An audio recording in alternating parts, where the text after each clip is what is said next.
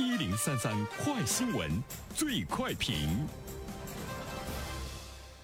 焦点事件快速点评，接下来最快评，我们来关注九月一号，韩国男子组合防弹少年团成员朴智敏的中国粉丝后援会宣布，为庆祝偶像的生日，他们和济州航空合作的定制专属飞机已经上线。为了给偶像最好的生日应援，朴智敏的中国粉丝从今年四月就开始集资。朴智敏八三分钟集资金额突破一百万人民币，一小时集资超过二百三十万元。对此，有请评论员袁生。你好，袁生。你好，晨曦。嗯，我们都知道呢，现在我们国内正在整治呢饭圈现象哈，肃清呢饭圈的不良风气是关键的时期。但是我们却看到，在这样的关键的时期。在中央网信办发布进一步加强饭圈乱象治理通知的关键的时期，那么还出现了这种令人不可理解的饭圈现象。中国的粉丝，呃，去给呢韩国的一个男子组合的成员花钱给他过生日，提前好几个月，四月份就开始了。他的生日呢是在十月份，呃，十月十三号呢。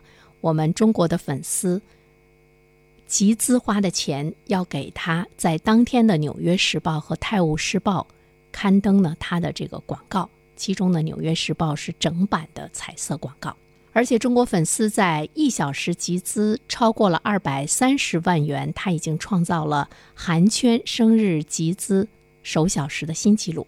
这么看来，中国的粉丝是太有钱了。这种现象已经引起了国内媒体的这个关注啊！新浪微博，呃，目前呢，它已经是关闭了中国粉丝后援会微博，叫朴智敏吧。关闭的时间呢，要长达六十天，因为他们会在这个微博里呢有一些诱导攀比的内容，导致了严重的错误，诱导呢粉丝去花钱。因为我们都看到呢，一个小时集资超过了二百三十万元，而且还给他定制了一个专属的飞机，一共能花多少钱？现在我们不得而知。但是呢，我们想知道的是，这些钱是从哪里来？都是粉丝集资来的，而这些粉丝呢，大部分都是青少年，他们并没有自己的收入。那么这些钱是哪里来的？当然是父母的钱。这种现象真的是令人。非常的吃惊，你不得不说一群脑残，让人是不可思议。但是我们可以呢意识到，就是国内的这个饭圈乱象已经到了一个什么样的程度？为什么我们说他的这个粉丝青少年比较居多呢？二零二零年未成年网民已经是达到一点八三亿人。通过互联网进行粉丝应援，成为了未成年网民的一种新的网上社交与休闲娱乐活动。其中，初中生网民在网上进行粉丝应援活动的比例达到百分之十一，高中生网民达到百分之十点三，小学生网民达到了百分之五点六。所以呢，这些钱都是他们爸爸妈妈的钱。呃，其实我们也想了解一下，这样的孩子出自于什么样的家庭？他们的父母对于孩子的教育是一种什么样的状况？至少我觉得，作为大多数平民老百姓家里的孩子，他们不会呢成为这个粉丝团中的一员。一个呢是没有钱，另外一方面的话呢，我觉得他们没有时间更多的来关注，他们有自己的事情，比如说好好学习，比如说也在为自己的人生规划、人生目标。去努力，比如说他们心目中有他们自己的英雄，有他们自己的榜样，而呢不是呢这个韩国男子组合防弹少年团中的这个成员。这些脑残的粉丝，他们究竟是在一种什么样的状态中成长起来的？这个呢是值得我们去关注的。一方面呢，我们说到了一个家庭的教育，值得有钱人家的这些父母们去反思。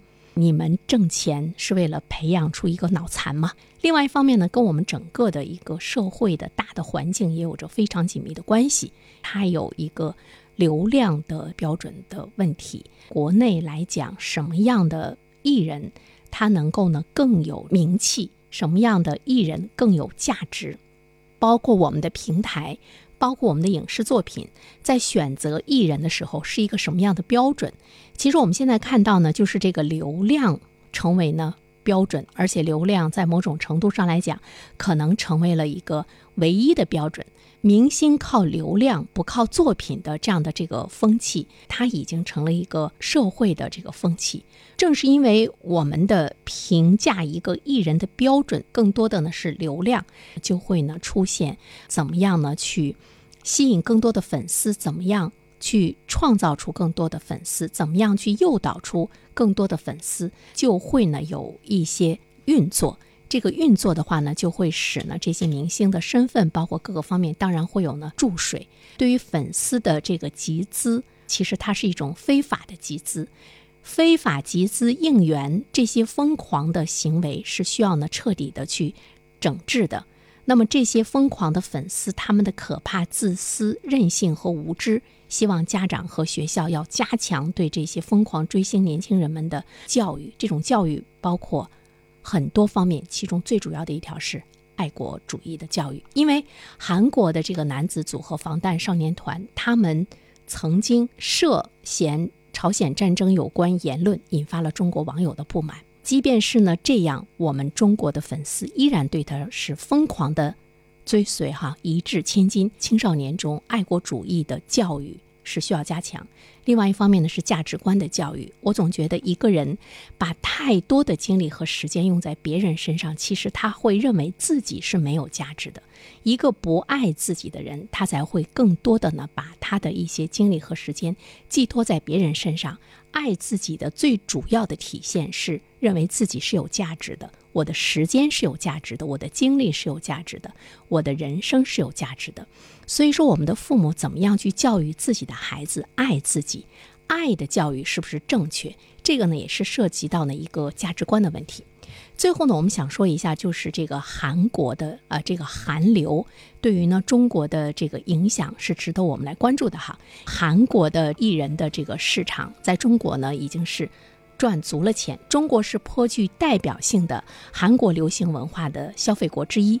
现在呢，看到中国政府呢在进行呃饭圈乱象方面的这个整治啊，韩国的这个媒体也开始呢担忧韩流呢在中国的发展，因为中国呢是他们最好的捞钱的地方，而且呢是他们下一步要进一步呢要开发的市场。这些呢都是值得我们关注的。